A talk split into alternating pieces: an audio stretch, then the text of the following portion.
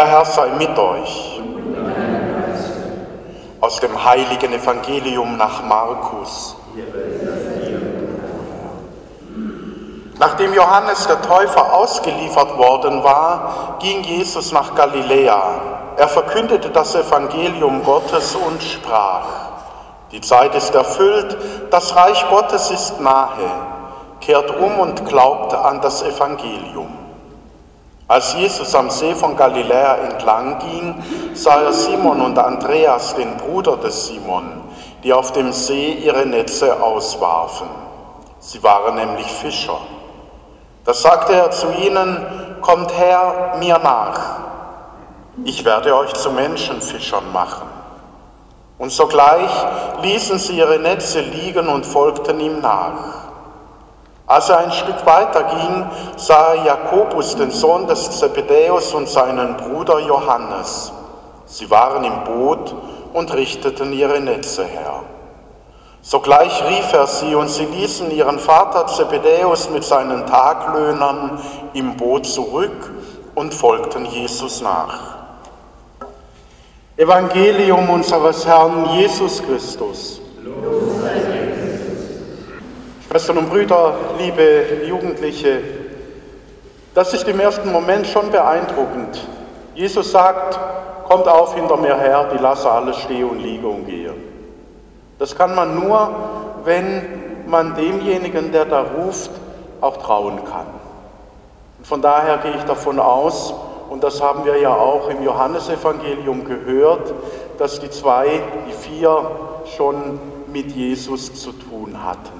Letzten Sonntag hörten wir, kommt und seht. Und sie haben einen Tag mit ihm verbracht. Da also, wo wir diesem Jesus Raum in unserem Herzen geben, wo wir auf ihn schauen, da wächst eine Berufung in uns. Und diese Berufung ist für jeden individuell. Nicht jeder hat die gleiche Berufung, sondern die Kirche, die Gemeinschaft der Kirche setzt sich aus ganz unterschiedlichen Berufungen und Charismen zusammen.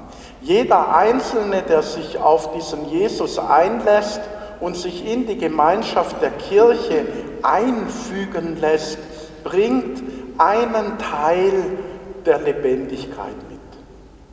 Und für den einen ist es die Begabung, dass er hervorragend Orgel spielt, für die anderen, dass sie in Treue einfach die Gemeinde am Altar vertreten. Wieder andere bringen sich ein als Lektoren oder arbeiten beim Pfarrfest in der Küche oder sind anders einfach da und tätig. Und manch einer, der schon viel eingebracht hat, und jetzt einfach nicht mehr so kann wie früher, ist einfach da mit seinem Gebet, mit seinem Leben, das er gegeben hat. Und manchmal ist es auch so, dass wir in der Berufung nochmal eine Berufung entdecken.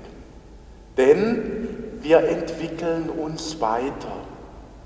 Wir bleiben nicht auf dem Stand stehen, wo wir in die Kirche eingefügt wurden, dann wären wir alle so mit dem Gemüt von einem Baby da, sondern Berufung entwickelt sich und entwickelt sich weiter. Und da sage ich dann gern, in der Berufung gibt es manchmal nochmal eine Berufung. Dass wir nämlich plötzlich heraustreten für eine bestimmte Zeit oder für eine bestimmte Aufgabe und eine besondere Rolle im Dienst für Gott übernehmen. Und das gilt es zu entdecken. Und was ist da unsere Antriebskraft, unsere Motivation, nicht aufzugeben? Es ist die Zusage Jesu, das Reich Gottes ist nahe. Und an anderer Stelle sagt er, das Reich Gottes ist schon mitten unter euch. Und wir machen ja auch diese Erfahrung da, wo wir unsere Berufung leben dürfen, wo wir von den anderen in unserer Berufung gefördert werden oder auch, wenn mal was schief geht, getröstet werden, da spüren wir in unseren Herzen, was Jesus meint, wenn er sagt, das Reich Gottes ist schon mitten unter euch da. Denn da spüren wir, dass wir nicht alleine auf dem Weg sind, sondern eingebunden in die Gemeinschaft der Geschwister und dass wir nicht alleine unterwegs sind, sondern dass Jesus uns Weggefährte ist und uns begleitet. Und das gibt die Kraft, auch Dürreperioden im eigenen Leben zu überstehen.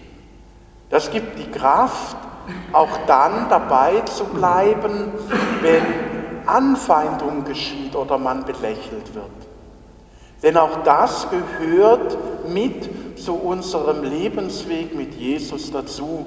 Und darum stellt Markus vor diese Berufung, dieses Wort, als Johannes ausgeliefert wurde. Wer sich also auf diesen Jesus einlässt, der bekommt nicht die Zusage, ab jetzt geht alles glatt. Du wirst nicht mehr krank, du hast nie mehr Pech, du hast immer Glück, ab jetzt geht alles glatt. Sondern es ist die Zusage, egal was dir in deinem Leben geschieht, ob du gefangen wirst oder frei bist, ob du krank wirst oder gesund bist, ob du manchmal Pech hast oder Glück. Egal, was in deinem Leben geschieht, Jesus ist da. Und ihr spürt den Unterschied. Es gibt nämlich auch Strömungen im Christentum, die sagen, nur wenn man Erfolg hat, ist man von Gott gesegnet. Und das ist nicht christlich. Der Segen Gottes weist sich in ganz anderer Weise aus. Nämlich, dass wir davor nicht bewahrt bleiben, was in dieser Welt Menschen geschehen kann, aber dass wir in dieser Erfahrung nicht alleine sind, sondern dass der, der selber für die Welt als gescheitert am Kreuz ihn, derjenige ist, der uns in diese Zukunft bei Gott hinein begleitet und hineinführt.